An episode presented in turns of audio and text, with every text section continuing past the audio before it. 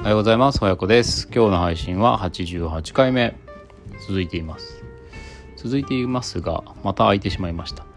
なかなかね、毎日ってことにならないんだよな。最近どうも。でもね、あの、えー、と、誕生日、前回はね、あの、9歳の次男とっちゃんが誕生日ですっていう配信をしまして、で、その誕生日でしたの話をちょっとしようかなと思ってね、翌日目覚めたんで、朝ちゃんとランニングしてに、ね、これを日課にしようって思っているランニングをしてよしいざ、えー収録するかと思ったんですけど、まあ、ちょっとね思いのほかやっぱり自分の体重が重いせいかランニングのペースも遅く帰ってくるのが遅くなっちゃって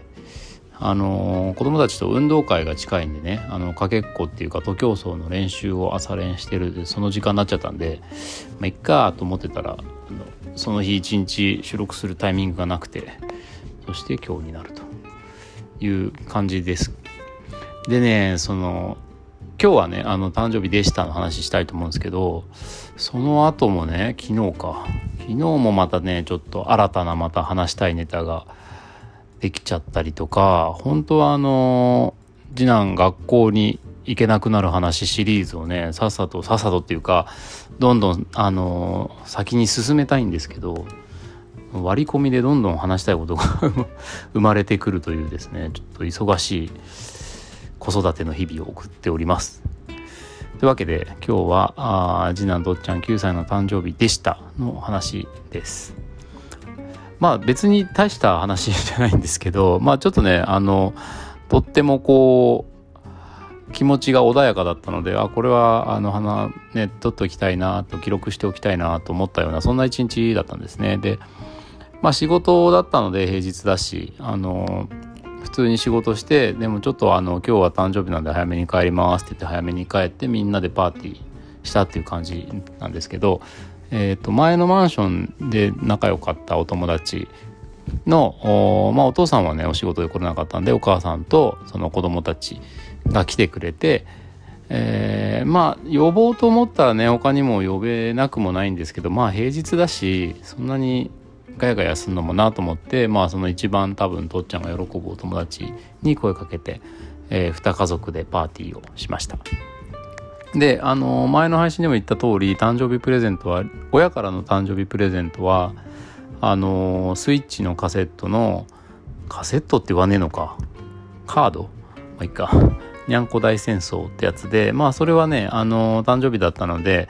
えー平日はなるべくやらせないようにしてるんですけど、うんちょっと特別にやっていいよっていうことで、えーみんなでにゃんこ大戦争をやってすごい楽しそうで。でそれからご飯食べてケーキ食べてみたいなまあいわゆる皆さんが想像するであろう誕生日パーティーをしたんですね。で、えーその後ちょっとねこう個人的にこうほっこりした時間になったんですけどその誕生日だから一応ゲームやっていいっていう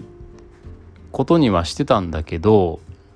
まあ大体うちね9時から9時半ぐらいの間に寝るんですよ子供たちは。でそうすると8時半過ぎぐらいにそのご飯とかケーキとか食べ終わった後にまたゲーム始めるとその辺がちょっとなんだろうスケジュール的によろしくない感じになるのであのお友達も帰んなきゃいけないしだからあのご飯食べる前にやゲームやっていいよっていう時間作ってでケーキ食べ終わったらまあゲームはなしにしましょうっていう話をしてたんですけどね。それでもなんかブーブーブーブー文句言うわけですよ。まあただそこはまあ先にもう言ってたんでまあそれはほらあのさっき言ったでしょみたいな。でもう寝る時間帰る時間も近いしっていう話で、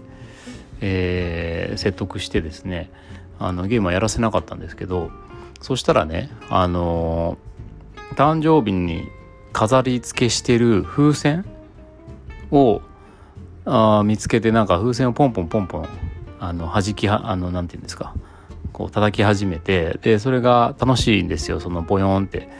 風船が天井の近くまでこう上がって降りてくるみたいな感じでね。でうちの家族構成でいうと小6の長男と小3の次男と年長さんのかいちゃん。でお友達は小4と年長さんなんですよ。5人。子供で言うと。でそのね5人の子供たちがその あの風船をこう巡ってみんなでねバタバタバタバタ大騒ぎし始めて。でなんだろうなんかまあ小学校6年生から年長さんまでみんなねめちゃめちゃ楽しそうなんですよ。風船1個で。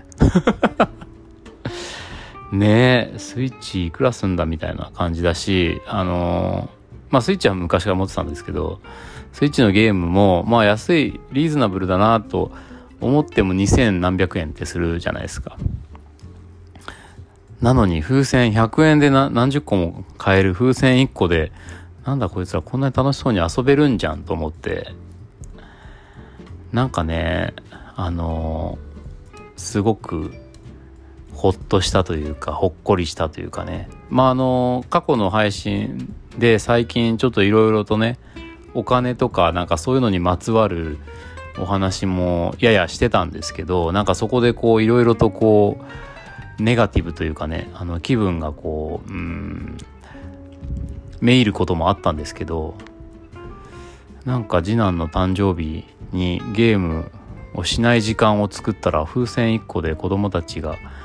5人で大はしゃぎしてるっていう様子を見て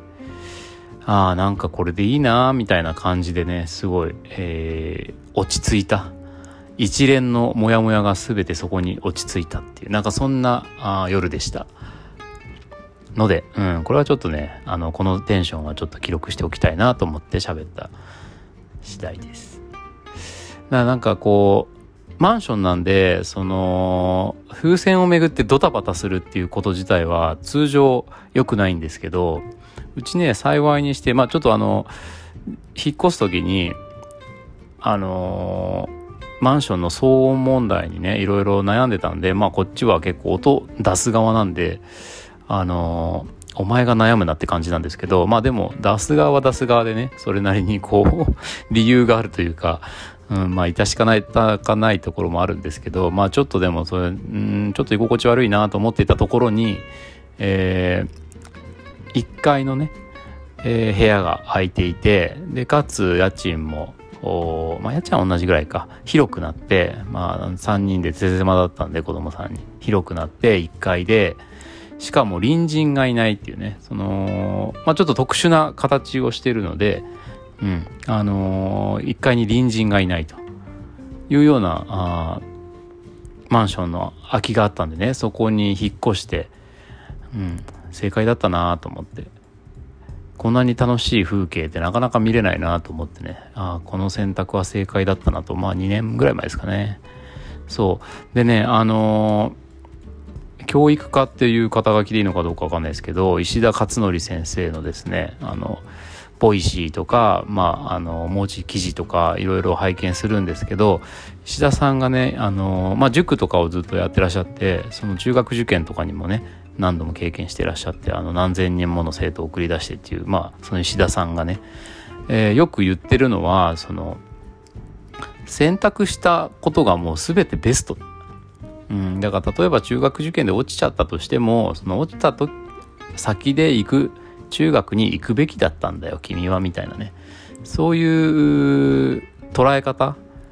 がまああの子育てにとってまあ別に子育てに限らずだと思いますけど、うん、そういう捉え方が子育てしていく上でとってもいいと思いますよっていうようなことをねしょっちゅうおっしゃっていてもうこれだなと思ってねなんかいろいろあったけどなんかいろいろあったけどその都度その都度選択してきたものが全てベストでまあ今日もベストだなみたいな。うん、結構ね、キモい感じのことで言うとね、もう毎日が幸せの最高新記録だなみたいなね、ことをね、思ってた時期があるんですよ。本当ね、あの、口にするとキモいなって感じなんですけど、でもね、なんかそれを改めて実感した、あ次男9歳の誕生日の出来事でした。今日も最後まで聞いてくださってありがとうございました。次回も楽しみに。